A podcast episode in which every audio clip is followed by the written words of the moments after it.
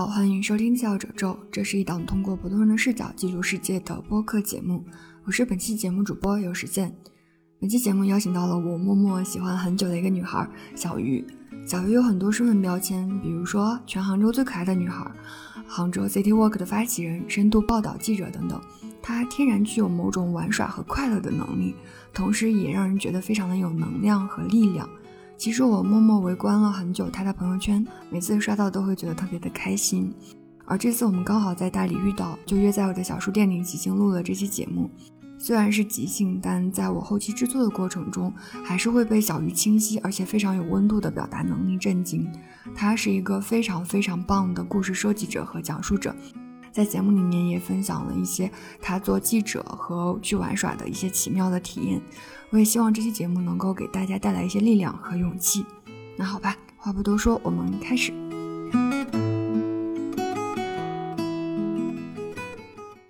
大家好，我是小鱼。我最近一个比较显著的个人标签是，很多人说我是朋友圈最快乐的女孩，每天都可以高高兴兴的。不管大环境是什么样的情况，都可以把自己的生活过得很开心。嗯嗯，呃，我跟小鱼，我们目前是在大理，然后我其实之前一直都在关注小鱼的朋友圈，然后包括极客也在关注，但是一直都没有有机会参加他的活动。然后刚好这次我来大理，他也在，所以就。呃，邀请小鱼来我的书店，我们录这期播客，所以大家在听的时候，也有可能会听到我们门外的各种声音，或者是摩托车，或者是汽车，或者是狗叫等等。就希望大家能够一块跟我们进入到这个场域里面，然后就听我们随便聊一些东西吧。就包括刚刚小鱼说她是朋友圈最快乐的女生，我自己也是一直会对她有这样印象，就觉得非常的元气满满。就尤其是在这个呃，感觉周围人都特别 emo，或者是。焦灼、恐惧等等等等各种负面情绪的感觉吧，但是我觉得小鱼她好像一直在维持一种就是没有受伤害的 那种感觉，所以我这次想要邀请他，也是想聊这个部分，也希望能够给其他人带来一些力量，尤其是给女孩子。然后呢，我好想知道，就是比如说在过去一段时间里面，就你在听到那些嗯很糟心的事情，就是比如说乌鲁木齐火灾，或者是有些。非常指向女性的那种伤害事件的时候，你的第一反应是什么？我自己面对这样的事情的时候，第一反应其实跟大部分人是一样，就是觉得非常的愤怒，而且会有一种无力感。尤其是当受害者的身份和我的个人标签越来越接近的时候，这种无力感是会越来越强的。这种标签，比如说是女性，年轻的女性，尤其在地域上，如果她是在杭州。或者像乌鲁木齐这样一个我之前待过一段时间很熟悉的城市，那种无力感就会非常的强。然后包括在看到乌鲁木齐的事件的时候，其实给很多新疆的朋友发了消息，因为我们今年六月的时候在新疆待了一个月，认识了很多当地的朋友。然后因为我们其实是有一些语言上沟通不那么顺畅的，包括一些年纪比较大的朋友，他们的汉语水平比较差。然后当时他们没有很快的回复我的消息的时候，自己就会觉得非常非常的焦虑。比如说会去想，他们是不是生活中也有一些不顺利的事情，或者他们是不是没有办法去回应我这些消息了。然后当时收到的其中一个回复是在那里认识的一个年轻的男生，然后他给我发了张照片，说他现在被封在家里，然后刚好那天是他的生日。也没有办法去买一个生日蛋糕，没有办法去做任何的事情。而且我们认识的时候，刚好是他从上海的工作结束工作回去，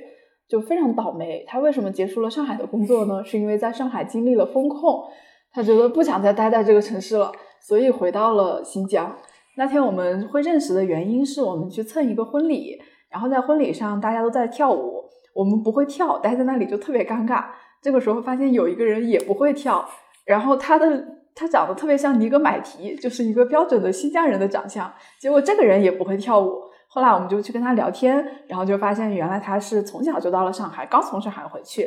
从上海回去之后，他就到新疆开了一个自己的小店，去卖二手的手机。结果那个店也没开几个月，然后又赶上了新疆的风控，他就跟我打电话说，觉得他好倒霉啊，就不知道这个日子什么时候是个头。我自己运气很好，因为我没有经历过风控。虽然我一直在到处的流动，但是听他们讲述这些事情的时候，就会有非常强的代入感，会觉得可能我有一天也会遭遇这样的事情，同时也知道他们在遭遇这些事情的时候，你除了跟他们说，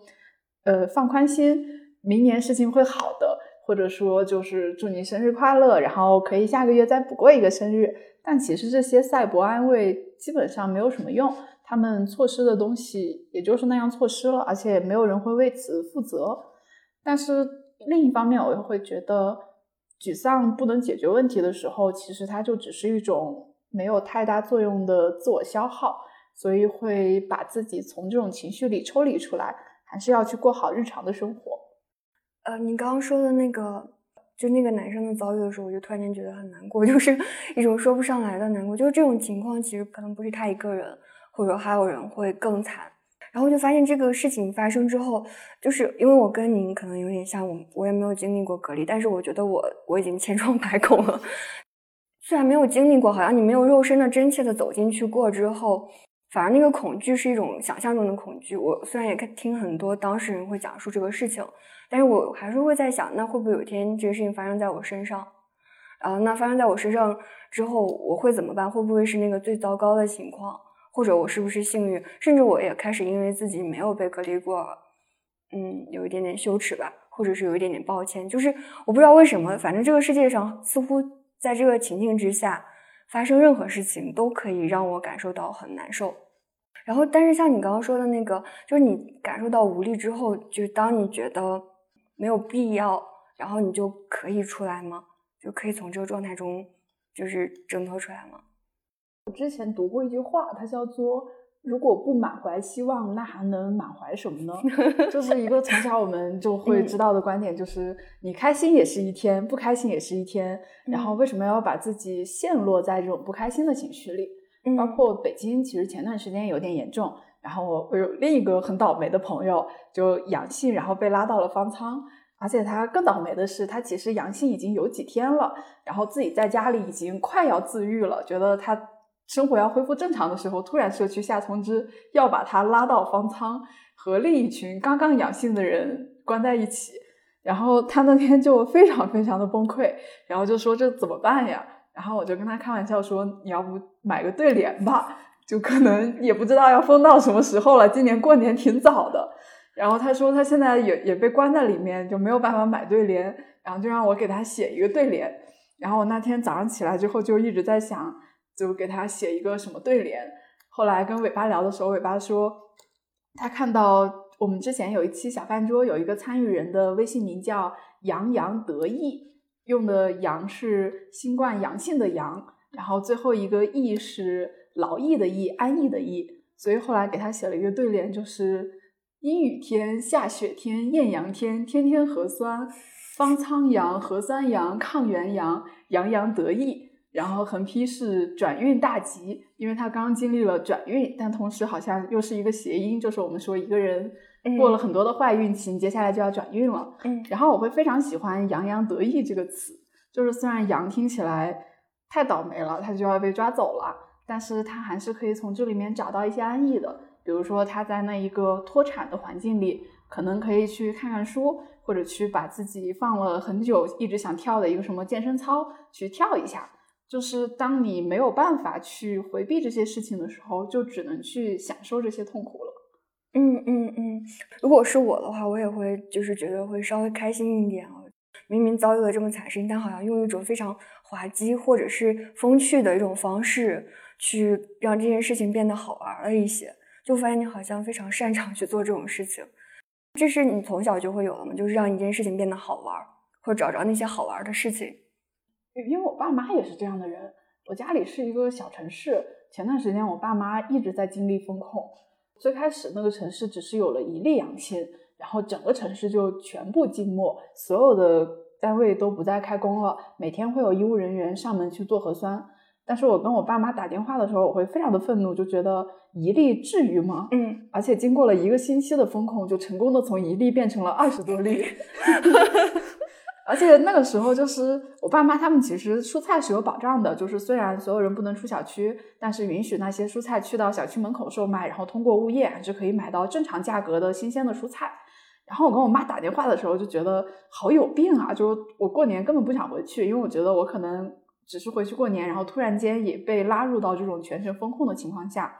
但我妈就说，就是她现在可以不上班了，然后多高兴啊！就是催我快点回家，因为就可以每天在家给我做饭吃。而且我妈妈她很爱打麻将，以前打麻将的是什么单位的同事啊，或者我家的我大姨、我二姨什么的。封控了之后，大家都是以小区为单位，出不了小区了。我妈很快在小区组建了一个麻将群。就大家出不去了，还可以来我家打麻将，这样子咱们也没有违反防疫规定啊，而且是在上班的时间打麻将，可开心了。所以我妈现在每天就是打麻将呢，你要没啥事就挂了啊，然后就也拒绝跟我继续聊天。我就觉得好像他们会把这个风控的日子也过得蛮开心的。嗯嗯，对我好像发现你好像是有这个能量去化解这些东西，包括你家人可能也给你这个能量，这是天生的，是吗？虽然这个可能是个无效问题，但我真的出于个人 好奇。那我觉得可能乐观会是一种生活态度吧。嗯，就是你从小到大就是这样子。我好像小时候也没有遇到过什么非常巨大的困难。就对我来说，小时候最大的困难可能就是经常考试不及格，小时候成绩非常的差。嗯。但是那个时候这些问题好像最后也都得到了解决。没有造成什么非常大的困扰，所以后来觉得这些问题也都不算什么问题了。就我会有一个思维方式，是我小的时候有一次就是考试真的太差了，可能是小学二三年级吧，就类似于每一科都考了六十分以下。嗯，然后拿着那个卷子回家的时候，就觉得我妈一定会打死我的。就我要怎么办呢？但其实，在我长到这么大之后，回头看，我已经忘记那天我是怎么度过的了。就是比如说，我妈妈有没有真的打我，或者有没有怎么样去惩罚我，已经想不起来这件事了。所以我会想，比如说我现在再去遇到的一些困难，可能当我人生的八十岁的时候去回想，根本不会觉得那是一件多么大的事情，只是在你自己能量尚且不足的时候，会觉得好像是一件巨大的事情，就像我小时候收到不及格的答卷一样。但这些问题最终也会有自己的解决方案，所以与其现在那么困扰，不如让自己可以放轻松一点。嗯嗯，就是你的能量一直都是这么饱满的吗？或者说你呃会不会有那种能量稍微低的时候？那你是怎么办的？我可能运气比较好，我觉得没有什么能量很低的时候，或者也可能是相对来说。我的感知会比较迟钝一点，很多时候可能自己处在一个不顺利的状态，但并没有感知到，会有一种盲目的自信。这种盲目自信，其实我发现好像大部分会存在于男性身上。就是我之前和一个 HR 聊天，他就会讲为什么男性的薪水一般会比女性高一点。就我们惯常可能会认为，比如说是不是女性在生育上所付出的时间，让他们在面对就业市场的时候更容易被压价。但那个 HR 就说，其实他观察到是因为男性谈薪的时候表现得更自信，就他们发自内心的认为我就值这个价钱。然后当他们那种自信其实是会传递到 HR 身上的，但很多女性在谈薪的时候就没那么自信，甚至于对方稍微有犹豫，他们就会自己给自己降价钱，就觉得啊，那我降一下也可以，所以就导致他们的薪水总是比男性低。那我就发现我会有一些的男性特质，就比如说容易自信。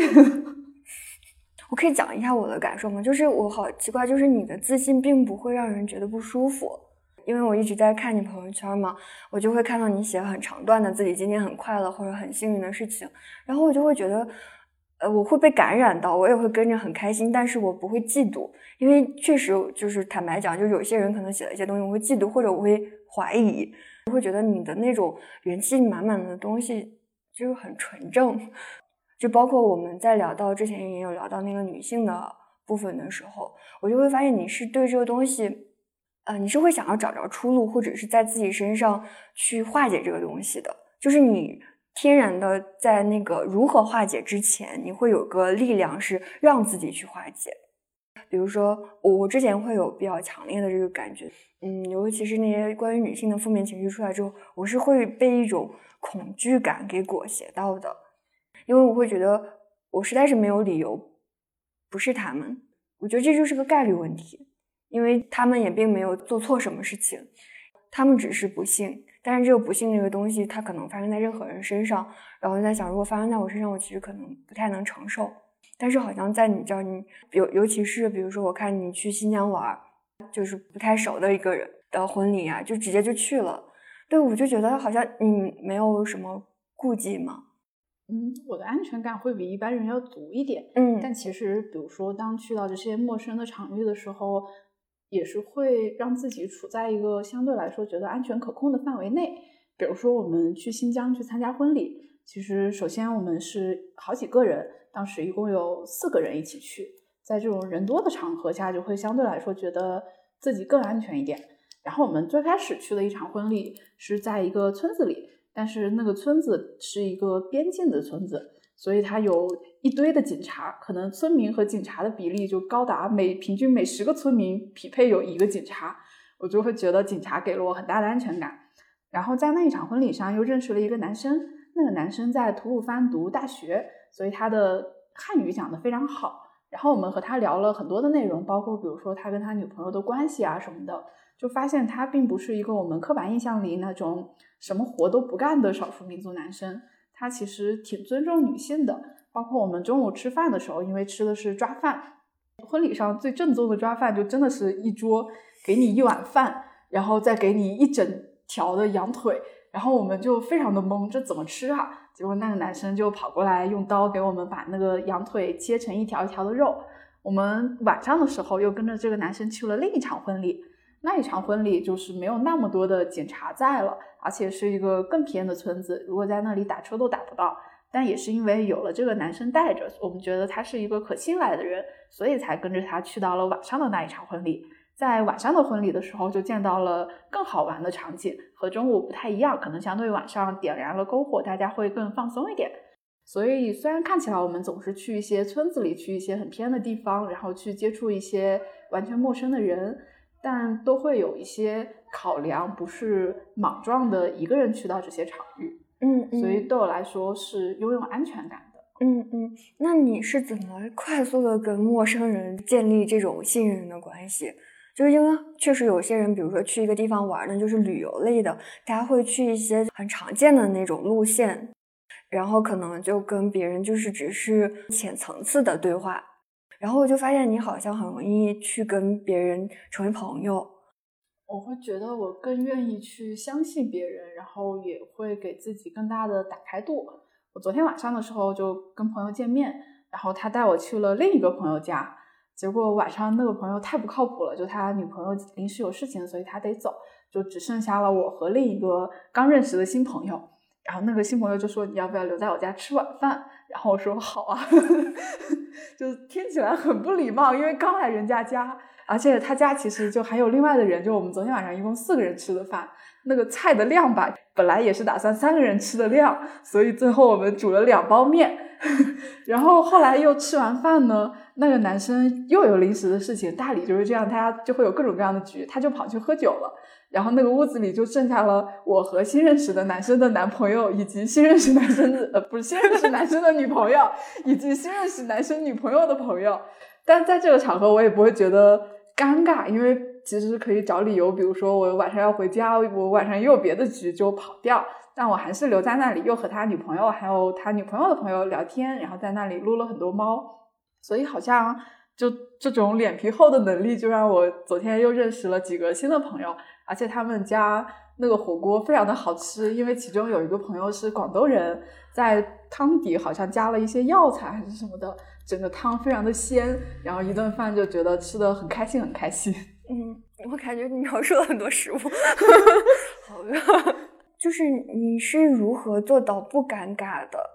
嗯，就包括刚刚我们在录之前，也是因为刚好书店难得有人来嘛，就感觉突然间场面有点热闹。你给我一种很奇妙的感觉，就是我本来想象中可能一个人他在这个场面上不尴尬，他有可能是个很外向、很活泼的人，但是我好像又看到你是很安静，然后就并没有没有分寸的发散着自己的各种东西，而是就你你还是有自己的节奏跟就是也是能够沉沉下去的，因为你就坐在桌子上做你的事情，呃，你跟我想象中的那种快速热络的人好像不太一样。对这部分你自己有注意到吗？就是有一句经典的话叫“只要你不尴尬，尴尬的就是别人”。然后我自己的确是不容易尴尬的体质了。对我来说，好像所有的人大家也是友好的，尤其我会对陌生人更信任一点，因为我们俩才第一次见面，就他没有任何的道理不喜欢我，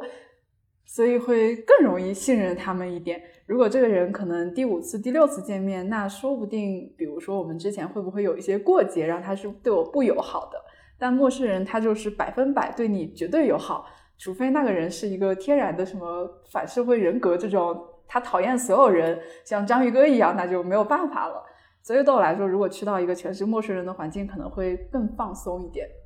哎，我觉得你这个好有意思啊！就我之前会想象中是一个人，他可能跟别人非常的熟悉之后，他才能够放松下来。你这套感觉也说的很通啊。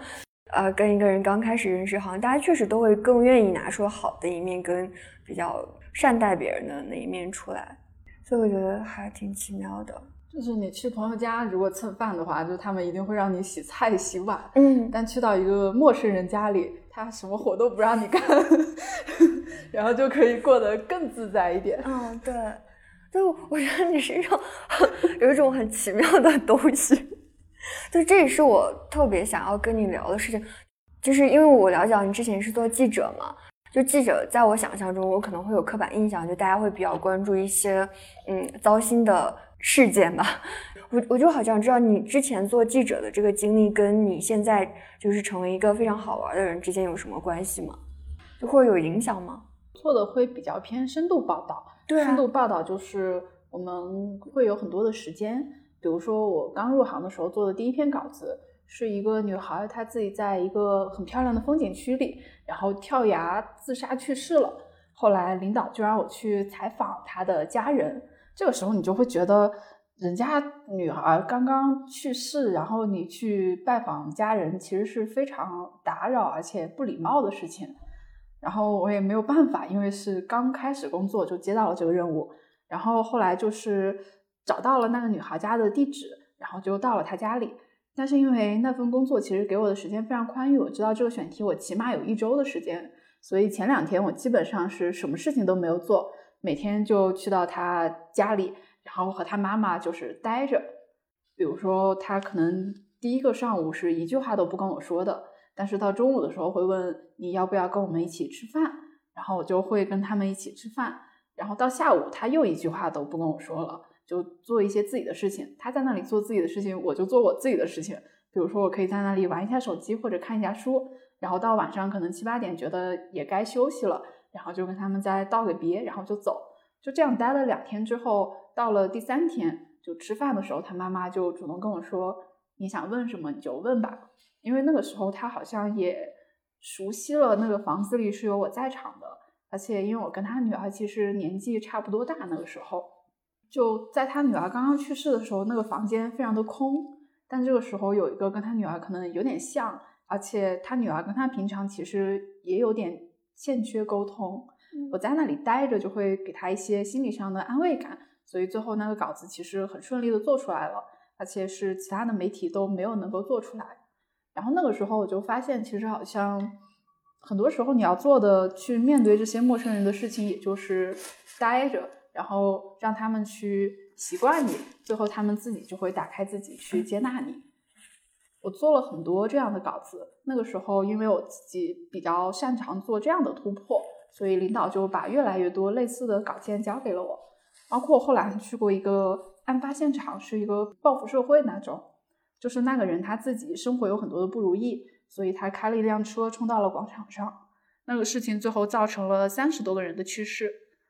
我是当天晚上就到了当地的医院，就所有的受害者家属都在医院。其实那个场景会非常的痛苦，因为比如说，在一个很混乱的情况下，所有的病房都是没有关门的，你可以直接进去，然后就会去看到那些受伤的人，很多人他们是有非常严重的身体上的残缺的。然后在那里，其实我当天晚上也没有做什么事情，就是待在那里。然后如果有谁需要什么帮助，会去帮助他们。就比如说要去有一些，嗯，他们统计信息，然后做登记，然后还有一些政府部门就是要去做的传达的内容。然后在那里待了一天之后，到第二天就开始主动有人来找我了。后来那个稿子也做的很顺利，但是因为就是一些特殊的原因，就是这个恶性案件的报道是受限制的，就是稿子没有发，但是和所有的家属其实还有保持联系。嗯嗯，就在做很多这样的稿子过程中，其实让我对大部分的人会有一种天然的信任感，而且做稿件其实会去到各种各样的城市，不仅有大城市，还有小城市，甚至有村子里，然后见到各种各样的人。有的人他们可能会很厉害，比如比如说是一个厉害的企业家，然后有的人可能就生活的很落魄，就是一个村子的村民。但这些人他们有一种平等的感觉。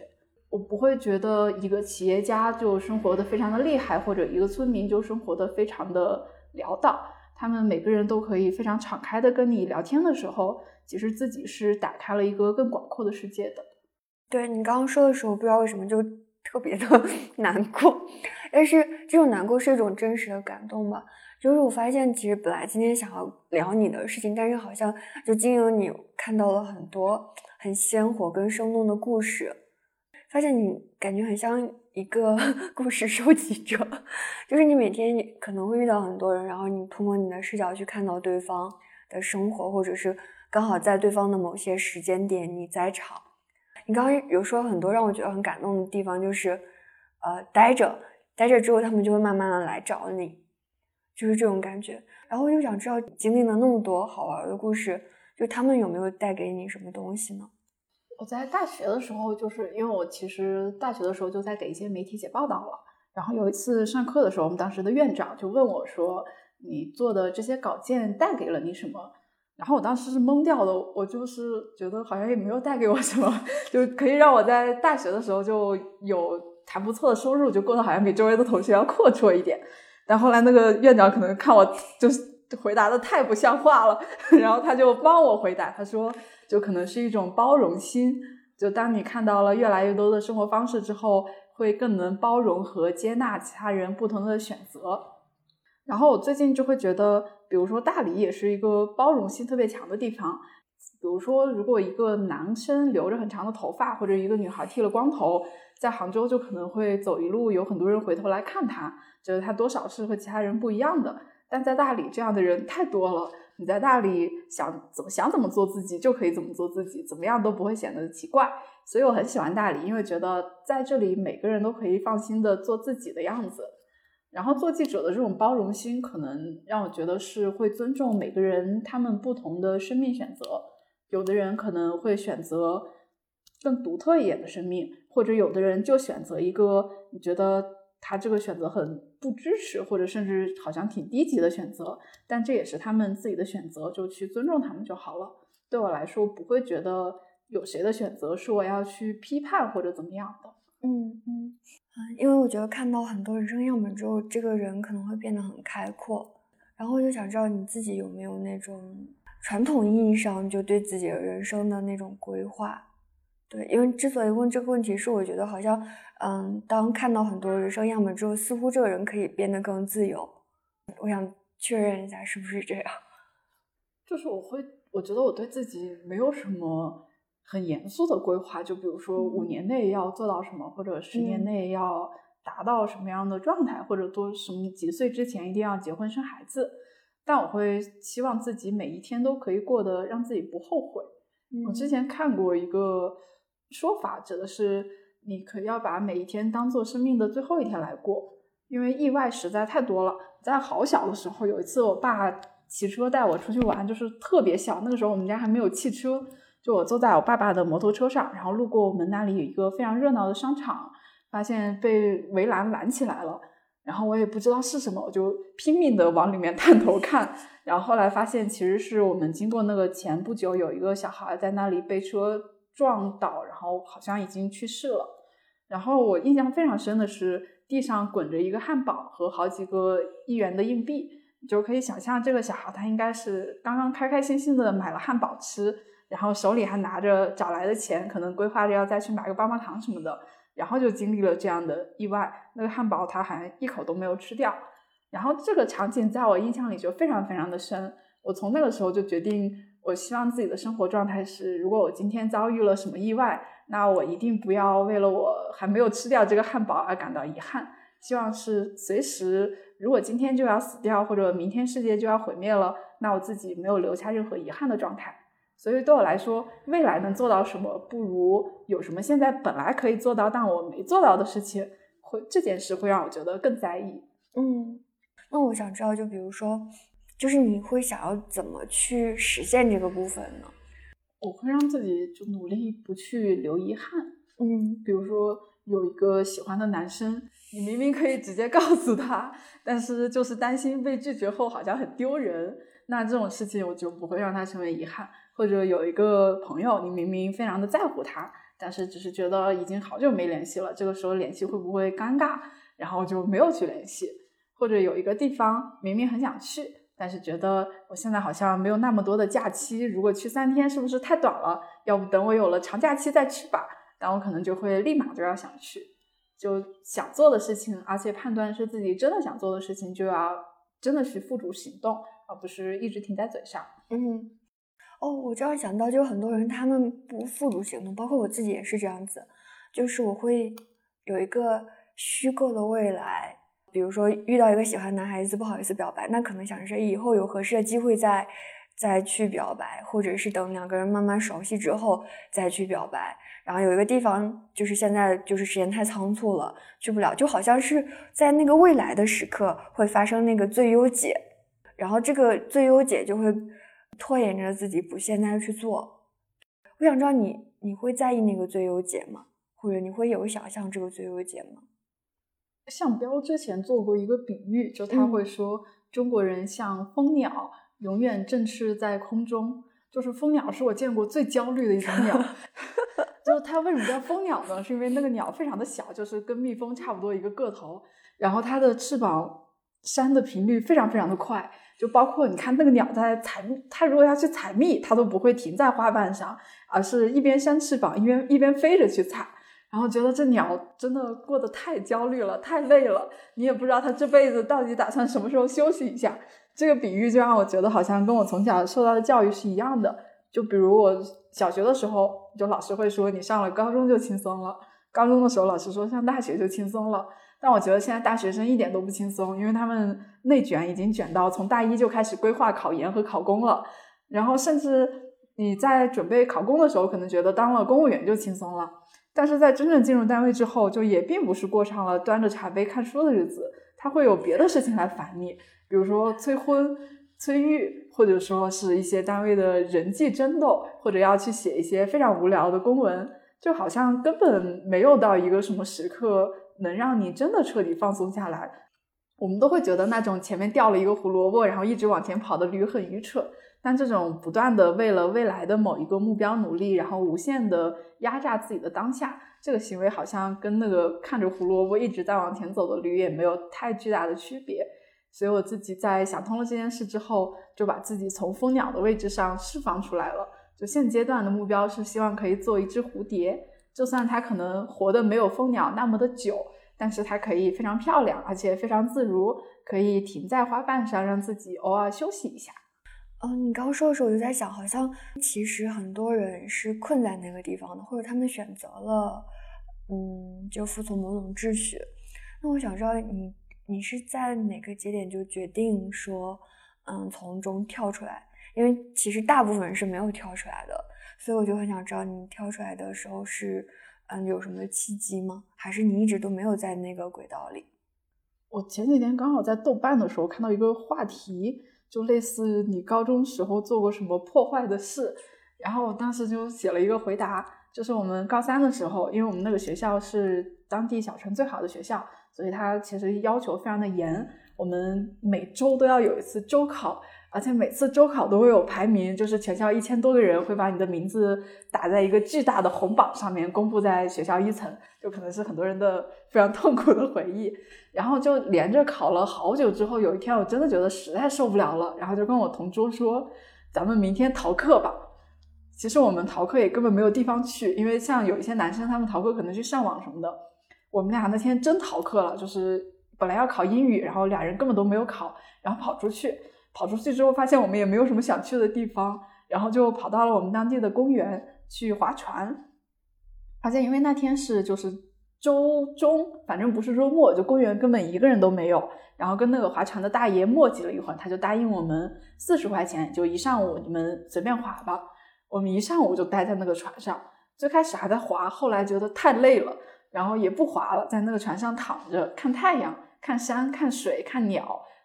在那里度过了非常漫无目的的一上午，到中午再回去。其实这个逃学好像也没有一个真正的目的，他只是想从既定的很烦的生活轨道里稍微的叛逃来出来一下。但我后来到我这个年纪的时候，再去回想，就会发现。那么多次周考，我根本已经忘掉了每一次哪一次我考得好或者考得不好，哪一次我遇到了什么巨大的失误或者什么样的东西。但我好像永远会记得那天无所事事的公园，我们那一次叛逃，包括这个朋友，其实他现在已经结婚，然后有小孩了。我会觉得有小孩之后，我们的生活距离感是有点强的。但他对我来说就永远是一个特殊的人，因为我们一起花了一整个上午，什么事情都没有干，就在那里划船。所以我会觉得，这种偶尔从自己生命轨迹里叛逃出来的事情，其实会让生活变得更精彩一点。然后我现在就在不断的去做一些叛逃，来让自己生活的更开心一些。嗯，那你这个叛逃是有期限的吗？你给自己定期限，就是比如说叛逃多久再回去，还是说就可以这样子一直过下去？我从就我是去年三月底辞职的。最开始给自己定了一个期限是 一年不上班，然后今年就是四月就是一年到期了，然后就想想再续一年吧。但其实这也不是一种完全，也不是一种完全的莽撞行为了。就比如说我们会去逃掉那一次的周考，但我肯定不会去逃掉我的高考。就是会有一些每年都会有一些零分考生，就比如说他们想表达一些对教育体制的不满或者什么样，然后就让自己去。高考答白卷，或者在那个语文的作文题上去抒发一些就是各种不满或者自己的其他的理想，但我会觉得那种与其说表达的是愤怒，但这个东西的代价其实是你自己未来非常长一段时间的人生的可能性。所以我的叛逃就会是在一个自己觉得安全可控的范围内，而且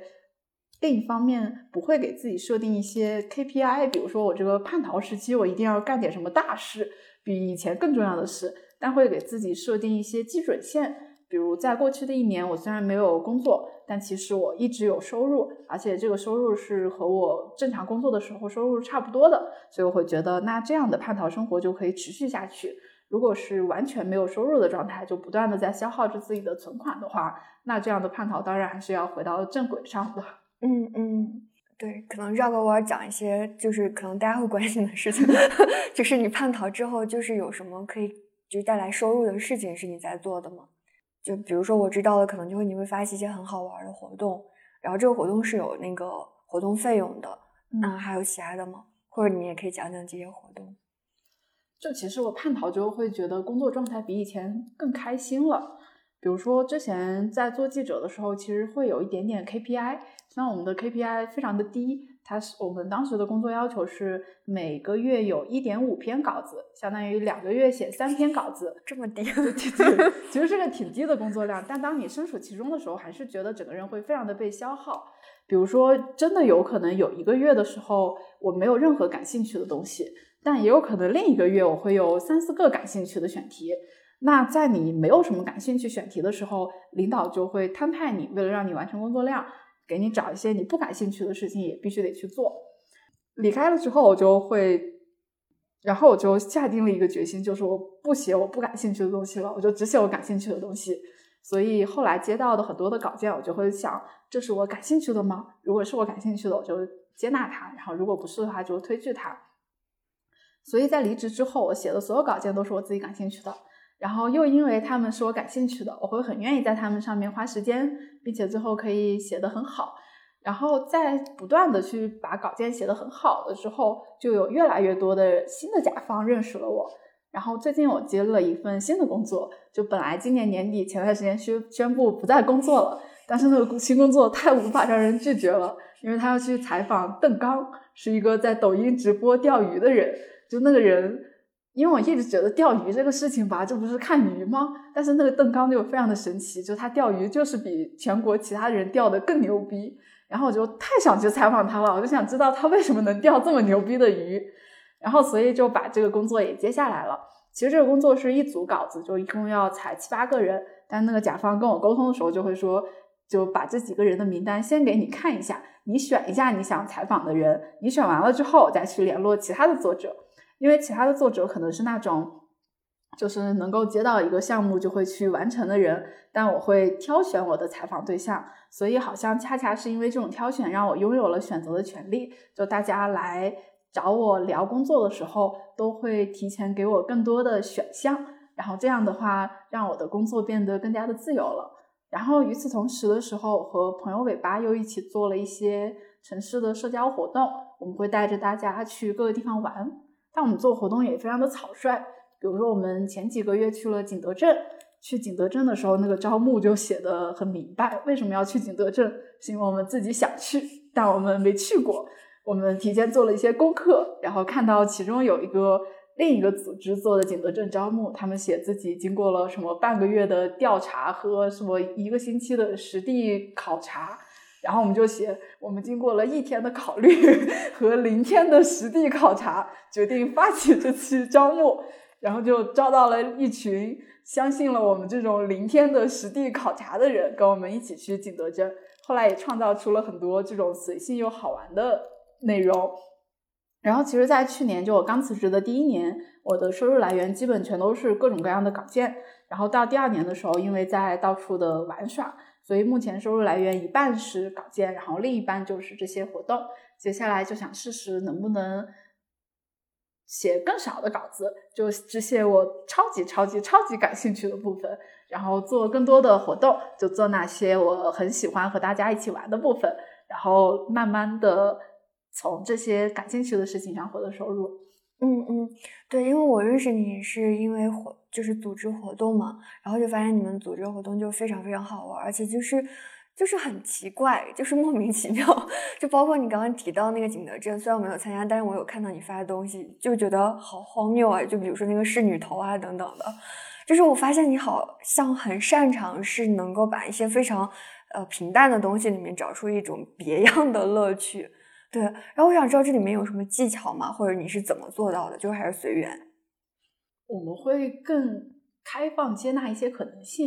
比如说，当我们发了景德镇的招募的时候，就有好多朋友来联系我们，就是他们之前去过景德镇，给我们提供一些你可以去这儿玩，你可以去那玩。然后其中有一个朋友就说，他之前去景德镇，然后去了一个废弃的陶瓷厂，那里可以捡不要钱的瓶子。然后我们一听就觉得，我靠，不要钱 是多好呀！但是他已经不记得那个陶瓷厂的地址了，然后我们就开始联络周围所有的朋友，就去找哪里有景德镇废弃的陶瓷厂。最后真让我们找到了一家，然后就带着大家去了那个陶瓷厂。结果那个陶瓷厂不仅有废弃的陶瓷，还有很多的文字，然后把我们每个人都叮了一腿包。然后在陶瓷厂的时候，又有其中一个人提出来说：“这儿有这么多瓶子，我们要不捡几个去卖吧？”然后我们一听就觉得好像可以。但是我们当时什么工具都没有拿，然后就先回去了，因为下午还有另一个想要去的村子。然后到晚上吃了晚饭，然后去旁边便利店要了几个塑料袋，然后我们就又去了那个废弃的陶瓷厂，去里面捡瓶子，真的把那些瓶子全都捡出来带回了家。等第二天凌晨有一个鬼市要开市，然后我们把它带到了凌晨的鬼市去卖那些瓶子。我们后来去了鬼市之后，因为鬼市的人他们是真懂瓶子的。我们自己剪的时候，其实根本不懂，就比如说这个个头大，就是看起来好像值点钱。然后我们定价的时候，自己非常的嚣张，就什么这个六八八，这个八八八什么的，觉得非常值钱。但那些大爷一看，就是觉得这些东西其实都是废物。比如说，我们有一个非常漂亮的侍女头，嗯，我们发在朋友圈，就所有人都在哇，这个好漂亮，这个是不是很值钱？然后我们心中也觉得它非常值钱。但那个大爷看了之后就告诉我们，其实这东西屁用没有，因为它是一个算是石膏的底的模具。呃，在做别的仕女头的时，别的仕女头的时候要用它来做底，然后在上面再去完成浇筑。而且因为这个石膏它没有表面刷釉还是什么的，所以它非常的脆弱易碎，可能碰一下就碎掉了。但我们捡到的另一个东西就好像算是一个宝贝。那个东西我们捡的时候，是因为觉得这东西长得也太丑了，就是怎么做这么个玩意？但那个大爷说，那个东西是一个很长的瓶子，上面有各种颜色，什么颜色都有。然后瓶子最底下是用泥球摞起来的，再往上面是一条一条往上盘上去的。然后再往上有做各种各样的小动物什么的。他就说这个看起来是一个很有玩心的那种手工匠人自己玩着做出来的一个东西，根本没有打算放到市场上。但就是这种玩的东西，最后其实融杂了景德镇所有的制作陶瓷的手艺，有一部分是烧出来的，然后有一部分是烤出来的，有一部分一看就是用电窑烘出来的，然后还有一部分是用什么不同的气窑什么的，所以那个东西好像还值点钱，但也不值太多钱，所以最后我们把那个东西卖给了一个态度最好的大爷，那个大爷就是因为我们最开始叫价是六九九，根本没有人理我们。就那个大爷，他就时不时过来跟我们说句话，就说还没走呢，卖给我，你们快走吧。然后后来就是到了早上七八点的时候，大爷还买了包子过来找我们，就是吃点包子吧，快点走吧，就非常想让我们卖给他。然后我们就最后把那个是六十六块钱卖给了大爷，六九九到六十六吗？对对，从六九九到六十六，而且其他的全都不值钱。然后就拿了六十六，我们就也非常的志得意满，就去吃了一顿早餐。然后吃早餐的时候，就是跟那个老板，就是有什么料全都给我加上，我们可以好像非常的阔绰。像这个事情，其实中间的每一个环节都是非常意外的。我们之前根本也没有策划过，只是有朋友说可以捡瓶子，就去捡了瓶子。然后有人提出来可以把它拿去卖，就去拿去卖了。甚至于拿去卖的时候遇到这个老大爷，也根本没有想到可以遇到他，而且他居然也这么喜欢我们的这一个瓶子。我们在鬼市还非常神奇，我们在那里摆了个摊之后。当天有一个什么收藏家协会的人还给我们发了邀请函，邀请我们去参与他们那个什么考古聚会。但因为那个聚会要发生的时间在几天后，我们当时已经离开景德镇了。不然的话，觉得再去一趟聚会，可能又能发现更多好玩的事情，或者蹭顿饭吃。就我们会有更多这样很随性、很接纳各种开放的可能性，然后才能玩得更好玩。嗯嗯，那就是你如果作为活动的组织方，你会不会？有担心说大家会来参加这个活动不尽兴，或者如何让大家尽兴？其实我们活动从一开始塑造的风格就是很不靠谱，所以我们吸引到的人也都是一些奇奇怪怪的人。哦，我们在景德镇之前还有一次是去横店，对对对，然后去横店的时候就有其中有一个人说为什么要来报名这个活动，是因为他是一个计划怪。就他出门的时候会习惯把每件事都做好安排，我今天要去哪，明天要去哪，然后我要带什么东西。然后看到我们的招募就觉得这个人就是很不靠谱，然后我想去感受一下不靠谱的玩耍方式，所以他就来报名了。然后也因为我们召集到的是一群被我们不靠谱吸引的人，所以他们没有任何的期待，就是不会有人觉得我这次活动一定要获得什么，就是来玩呗，试试呗。所以我们就大家带着这种松弛的心态，其实反倒能玩更多好玩的。我们在就是大部分人去横店肯定会去一些什么明清宫、秦王宫什么那种景区，它有很多配套服务，比如说你可以换上旗袍，换上什么汉服，在那里拍影视剧同款照片。但我们在横店一个景区都没去。我们第一天的时候本来是打算去景区玩的，结果路过了一个照相馆，是我之前去横店采访的时候认识的一个朋友开的。然后我就把他们带到那个照相馆去了。去的时候，那个朋友刚好说，因为当时赶上中秋节，然后他说他要录一段抖音视频，然后邀请我们跟他一起录。后来其中一个参与者看见墙角放了把吉他，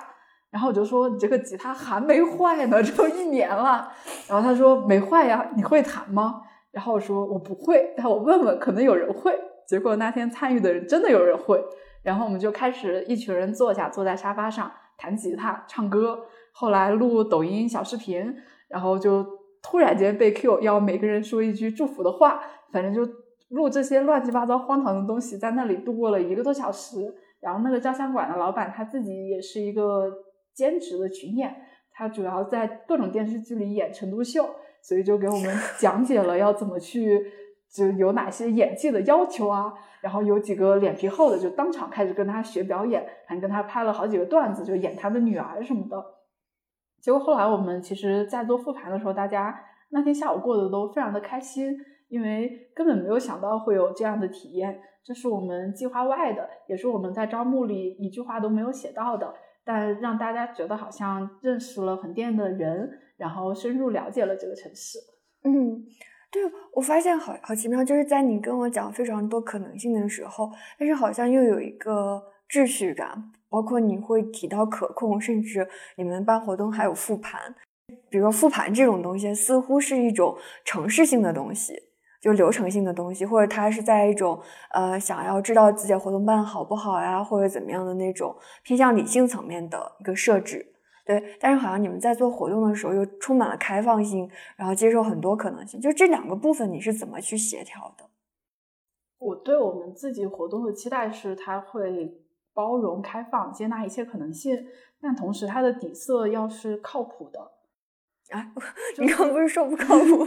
就是这种靠谱指的是不是说，比如说我们五点一定要去到哪，六点一定要去到哪的靠谱，而是比如在横店那个地方，其实我们打车的话会很困难，因为那是一个小城市。那我其实，在照相馆的时候，自己心里就会大概计算好，我们一定要在几点前回家，不然有可能会打不到车，所有人回不了家。然后甚至去盘算好，如果我们就玩的太开心了，错过了那个时间，然后大家打不到车，那我接下来还有什么可能的解决方案？比如说这个照相馆周围还有哪些是我认识的人，可以请他们开车送我们过来，以及我们那个时候其实还有另外一些朋友在横店玩，他们也有车子，可以麻烦他们来接我们，然后再把所有我们去照相馆玩玩完之后，把大家送到了旁边的食堂吃饭。然后我自己又回来了一趟照相馆，给那个照相馆的老板送了几盒月饼，因为当时刚好是中秋节的第一天，而且我们在他那里打扰了他很多的时间，也没有给他花什么钱，就是怪不好意思的，就还是需要对他表达一下感谢。因为以后可能也还是会经常见到他的话，就不要是那种单向的，只是他花费了时间，然后我们在那里吃吃喝喝玩玩就甩头就走了这样的状态。嗯，然后像比如我们昨天的时候跟几个朋友出去玩，然后我在大理的电瓶车是租的哈罗的车，嗯，那个破车就是里程非常的短，就本来以为去古城转一下就好了，他们非要骑车去海边，然后一路骑，我就一路觉得我这个车完了，没电了，我晚上肯定回不去。但那个时候也并没有就是放弃去海边，因为他们说要带我去看大理最好看的海，就这个太诱惑了，我根本拒绝不了。但我就会在一边骑的过程中，然后看一下路边，然后心里大概预算着，比如说这块地方是店面比较密集的，而且这些店看起来应该老板也比较好说话，而且是有电的。就我等一下，如果我的电瓶车真的没电了，我可以回来把车停到这里，然后明天带着我的充电线来接我的车。如果只是因为担心没电就错过了那一片海的话，会觉得非常可惜。但如果又因为去看海，然后导致车没电了，停在海边就不知道怎么办的话，好像也是把自己陷入麻烦之中，所以我会就是提前去做一些这样的预案，能让自己既可以玩好，然后又可以不用担心电的问题，就这个问题是可以解决的。嗯嗯，对，我发现就是你这方面调和的就非常非常的好，就你的那个安全或者是你可控的这个部分，就是是你自己。脑子里是知道的，是吗？就会不会有一些东西，它是，呃，在你不可控的部分，你就会真的是愿意牺牲掉它吗？或者错过它吗？就我觉得，我会去预想一件事情最坏的方式是不是我可以解决掉的。比如说电瓶车最坏的结果，也就是我那车没电了，嗯，就不会去预想再坏的结果。比如说，肯定还会有再坏的结果，就类似于那个车就突然间坏掉了，它的就失灵了。但这个发生概率太低了，所以不会去为此而感到忧愁。然后，当我意识到最坏的结果，也就是没电这个结果，我是可以解决掉的，那就放心大胆的去玩吧。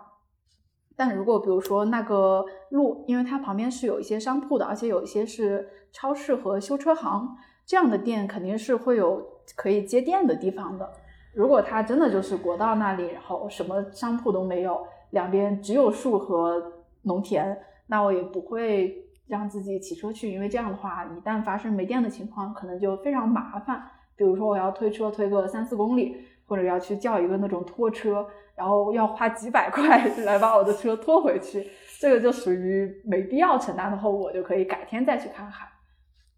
因为我在听你讲的时候，我就觉得非常的非常的羡慕，就我好想知道，就比如说，嗯，对于那些不会玩的人，就是大家可能还是按部就班的在生活。然后就是对这这个部分，我们刚刚聊的，就你分享这个东西很向往，但是又不知道该做些什么的人，你会有想要跟他们表达的吗？我觉得每个人应该小时候都是很会玩的，嗯，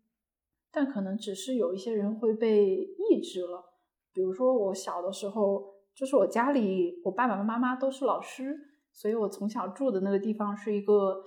我们叫教师家属院，就它离学校非常的近。然后周围住的所有人就都是，比如说我爸是在学校教理科的，然后可能邻居是教文科的，然后楼上是什么在教导处管文件的，就大家全是同事，然后小孩也全是同事的小孩，其实是一个非常的熟人环境。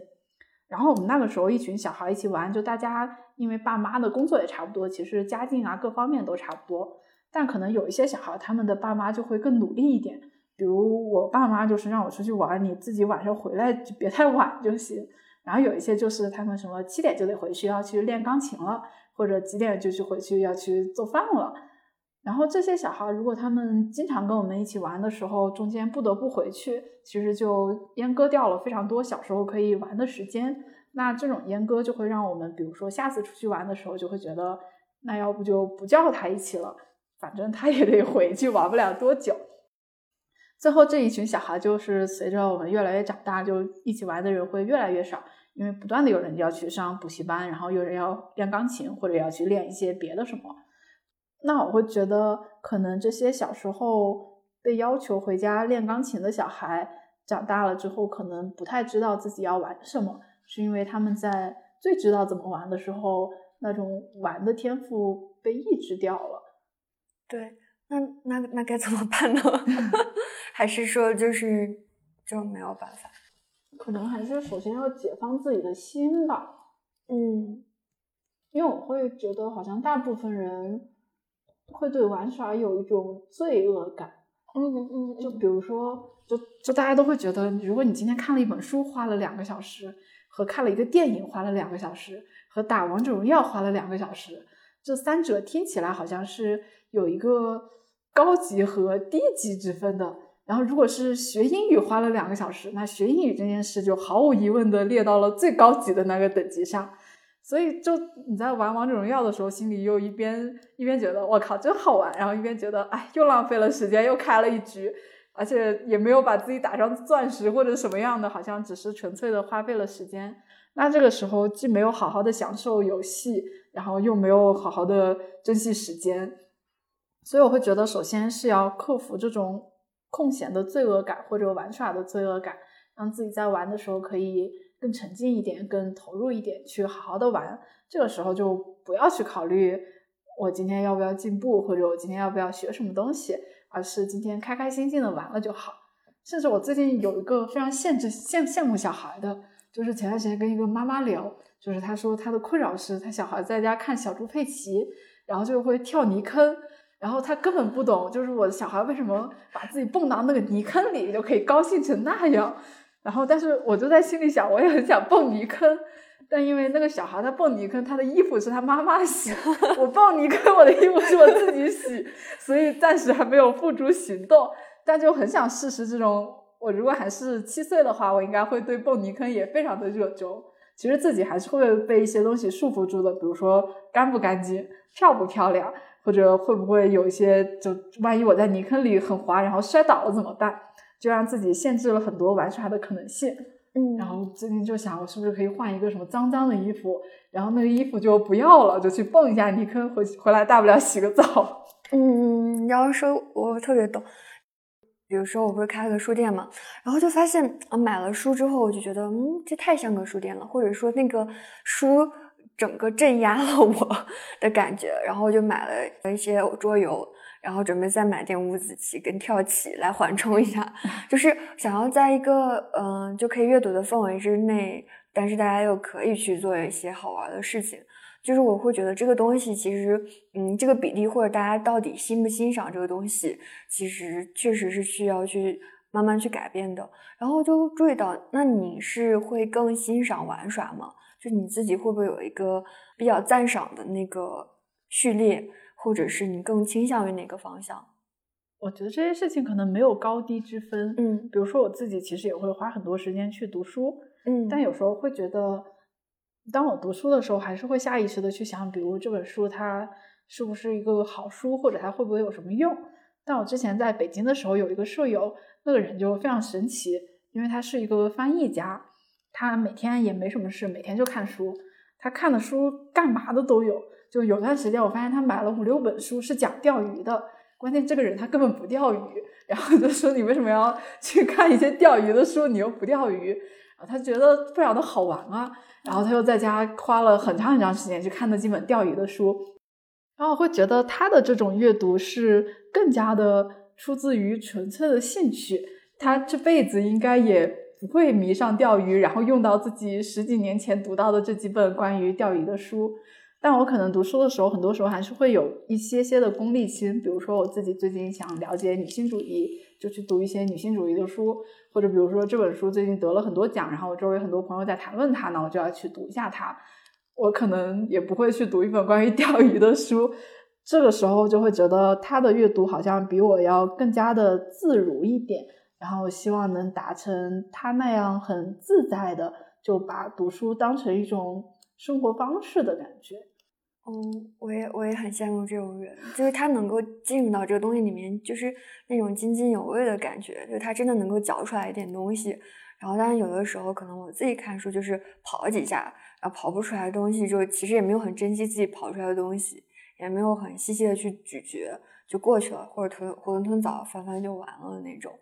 对，那你刚刚有提到，比如说你最近对女性主义比较感兴趣，就是其实我自己也会很感兴趣吧。但我会发现你身上是有一种嗯很很好玩的那种女性的力量的，所以我想知道，就比如说你会对嗯，尤其是比如听到这期播客的女性听众，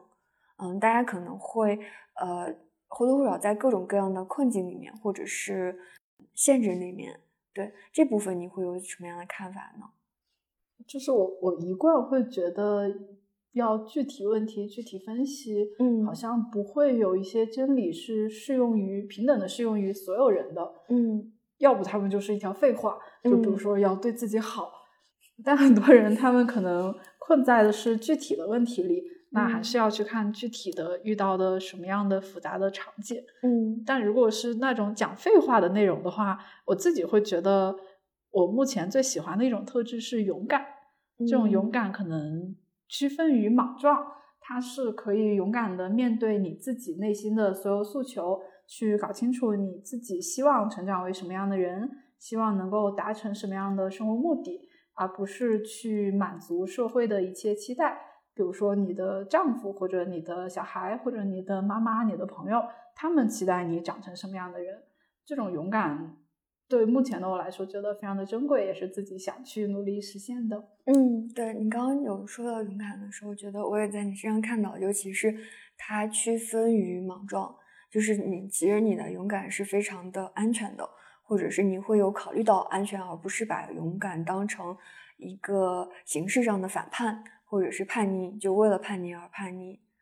包括我自己想录这一播客的初衷也是，就可能我们会聊的很多，我我也不知道我们聊了什么，因为其实聊完就忘了。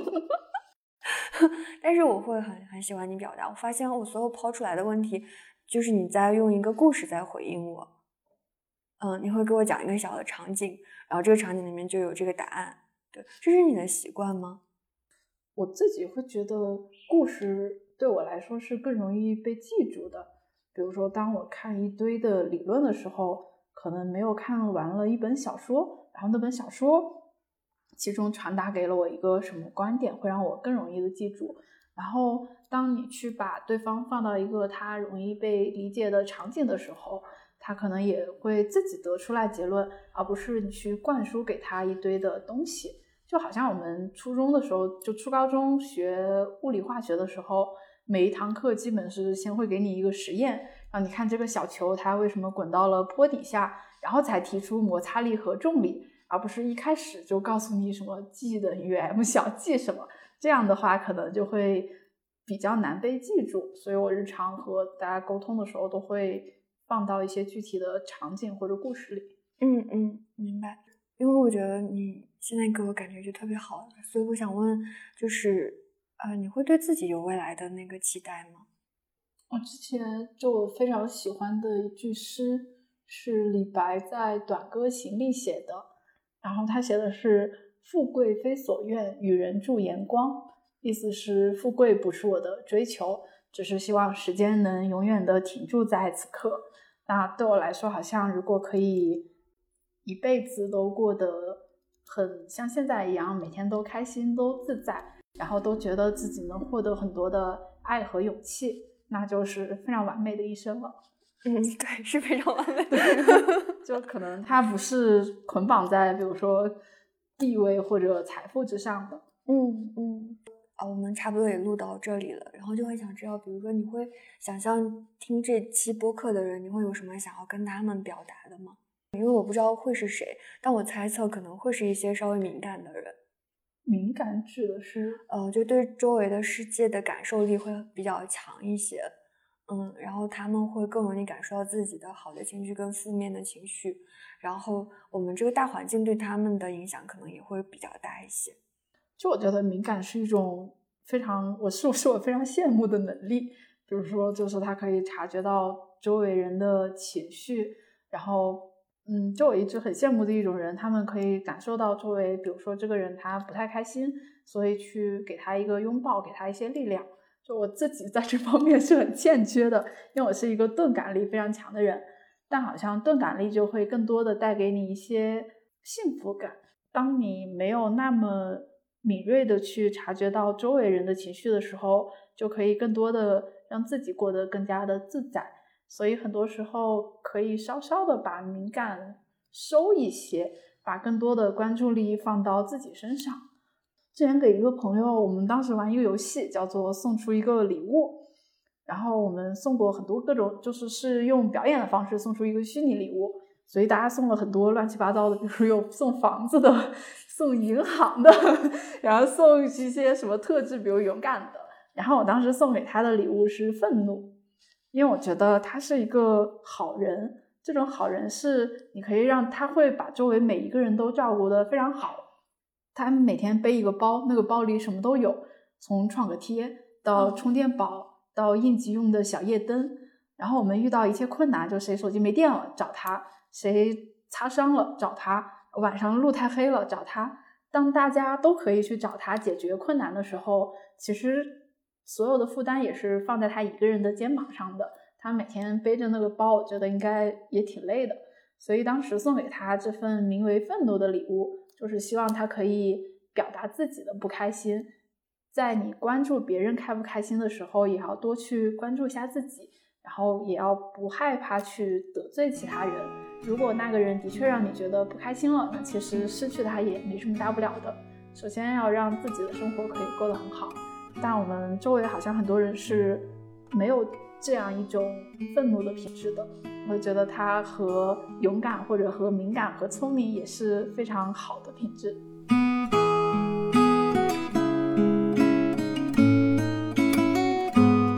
好啦，那这期节目就到这里了，非常感谢大家的收听。我把小鱼的联系方式放在了 show notes 里面，推荐大家多多关注他，让我们一起抱团取暖。如果你喜欢这期节目，也欢迎转发、推荐或者在评论区留言。你的反馈和鼓励对我来讲很重要。希望未来也能够通过作品认识更多的朋友。那我们下期再见，拜拜。